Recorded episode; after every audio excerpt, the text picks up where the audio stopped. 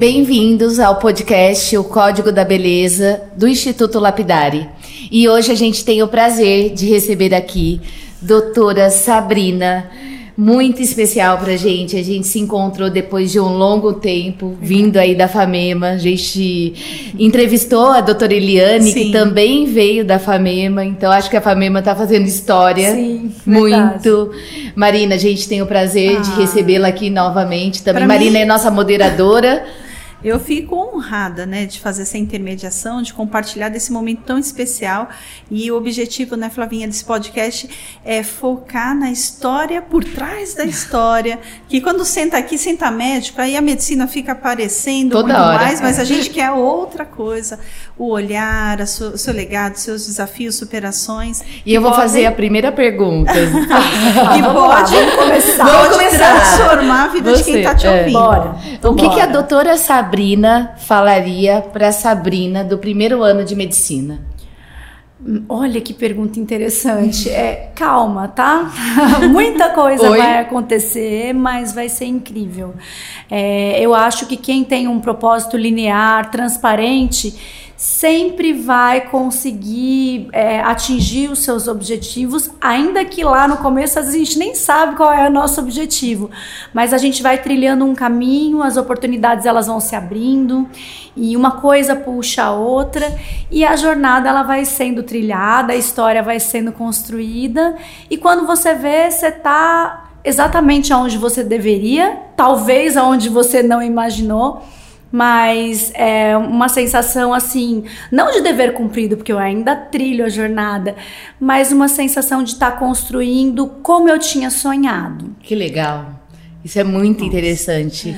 É. Essa clareza e ter a, a visão que a calma é realmente é muito, muito importante. é dia evidência, dia. né? Eu é falo evidência. que é evidência de que estamos no caminho certo. Porque uhum. a gente o médico, né, pelo menos eu posso falar por mim, alguns que eu acompanhei, a gente é muito agoniado.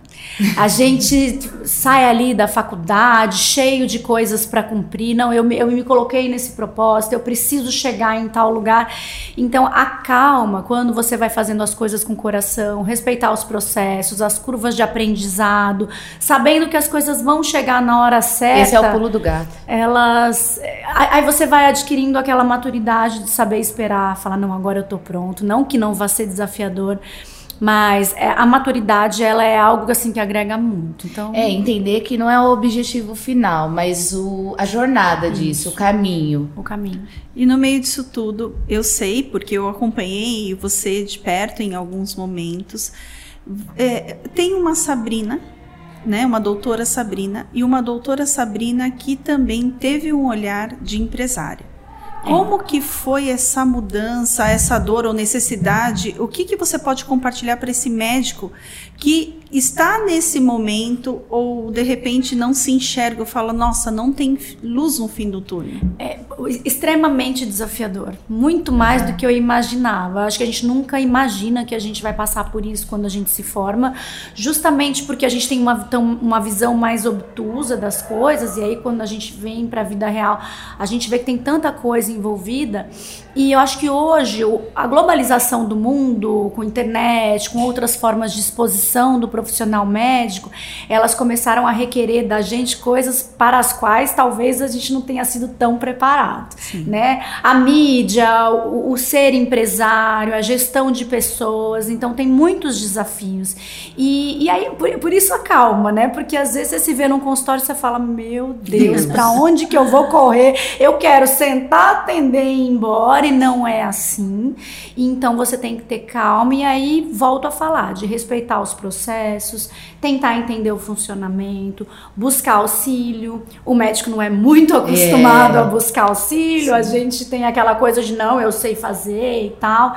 Então eu acho que são muitos aprendizados para a vida também. Uhum. Aí você vai ampliando, você vai achando outras profissões dentro da sua, administradora, a gente tem que ser youtuber. Né? E você e se é... posiciona de uma forma brilhante, eu acho, assim, nas redes sociais né? É, é importante essa, esse uma seu posicionamento. Gostosa. Foi uma é uma comunicação que eu eu eu, Clara, eu né? O objetivo. Eu vou contar a minha história. Conta. A primeira vez que eu fiz uma transmissão ao vivo, eu fui obrigada por Marina Takiuchi. eu estava com febre, eu nem Teve sabia febre. direito o que era Facebook, mas ela falou: "Você vai se comunicar com a sua audiência". Eu nunca nem tinha ouvido assim essa palavra direcionada a mim. Eu falei, audiência? Como Não, mas assim, para mim é paciente. Que... Né? É, meu paciente. Minha persona. E persona, então, era uma, um bicho de sete cabeças. O que, que é uma persona? Sabia o que era isso. E com o tempo a gente vai se libertando de certos preconceitos, a gente vai vinculando, claro, sempre dentro de uma ética. E aí hoje eu sei quem é a minha audiência, eu sei quem é meu público, eu não sou uma apresentadora, mas você vai trocando, é uma troca gostosa de educação, educação, educação da comunidade, é, compartilhamento com outros médicos, aprendizado trocado, que é muito o que a gente faz aqui no é, Lapidari também, né? Mesmo. Então é assim, foi, foi algo que eu nunca pensei sei. Por isso que eu falei lá no começo. É coisa que a gente nem imagina. Porque mas é uma geração de troca ali, né? Uma geração que ainda é um pouco analógica. Sim, ali quando você se formou. Né? É, é, quando é. você se formou. Eu e essa sou, geração eu digital. Não chip né? Eu olho para as outras é. gerações, ele já vê.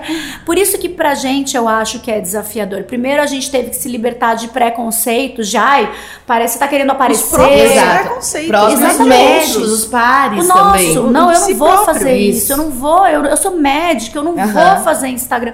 Por que não? É uma forma de você se comunicar, alcançar muito mais gente do que você já imaginou que você poderia alcançar. Educação, né? Com a informação correta, veiculando coisas que têm significado desmistificando, um monte de coisa errada. Então, uhum. é um canal incrível. Exige de você, o médico está sempre correndo, a gente tem que fazer curso, a gente tem que atender o paciente, mas a comunicação, ela é assim fundamental, é um pilar que hoje eu acho que a gente tem que fazer. É. E superação porque ela está falando de como ela se comunica, né, das plataformas, mas você teve um momento de superação, sabe?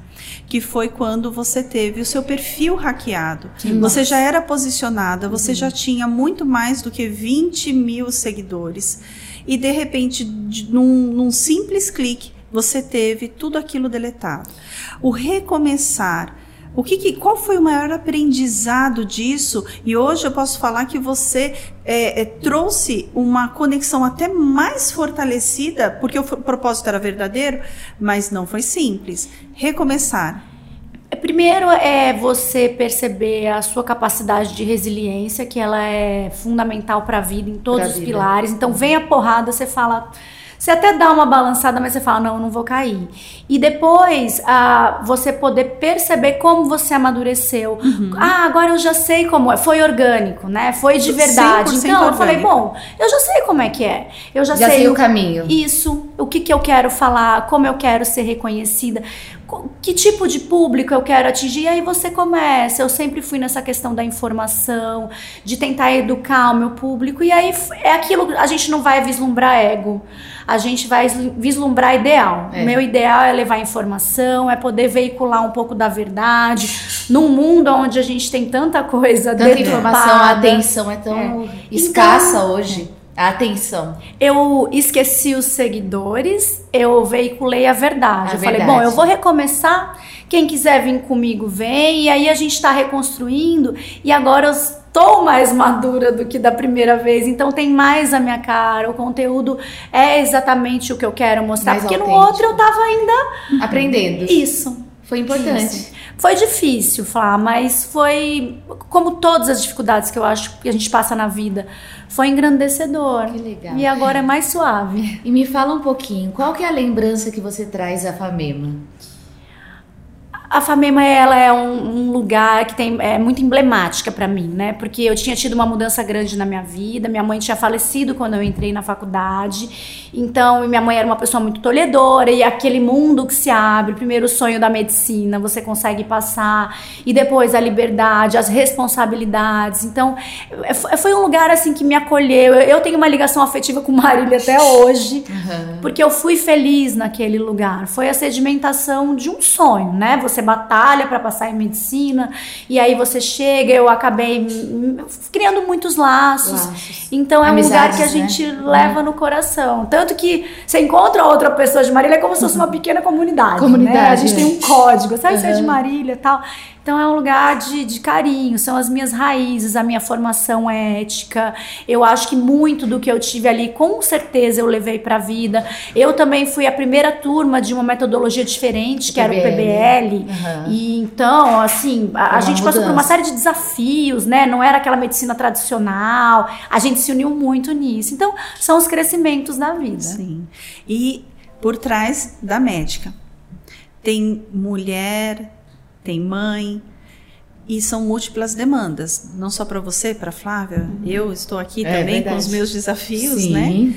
É, qual que é o seu pulo do gato? Que, como que você faz é, para que você consiga entregar de forma plena todas as versões da Sabrina. Da Sabrina. Eu acho que é a, a gente se concentrar naquilo que a gente está fazendo, a gente está inteiro. Tá. Não adianta você querer Legal, estar em casa, focado no celular, não adianta você querer estar no consultório preocupado em casa. Então eu procuro segmentar as minhas gavetas. Bom, agora eu estou no consultório.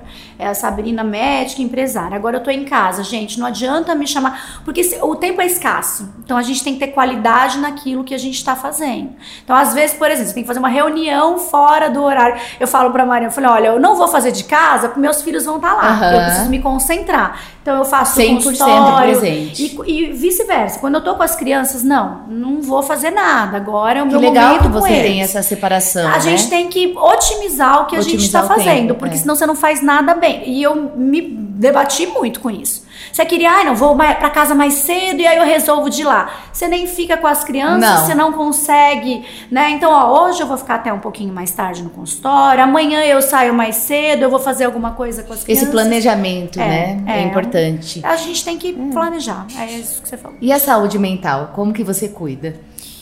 É, eu acho que fazendo o que eu me permitindo, cuidando bem de mim. Eu me permito é, passear quando eu preciso, eu me permito ficar com os meus filhos e diminuir o tempo do consultório. Eu me permito essa semana trabalhar mais, eu respeito as minhas vontades. Eu acho que a gente que legal. hoje a gente tem que se tratar é, bem. Bom, consciência, a gente tem que se tratar bem.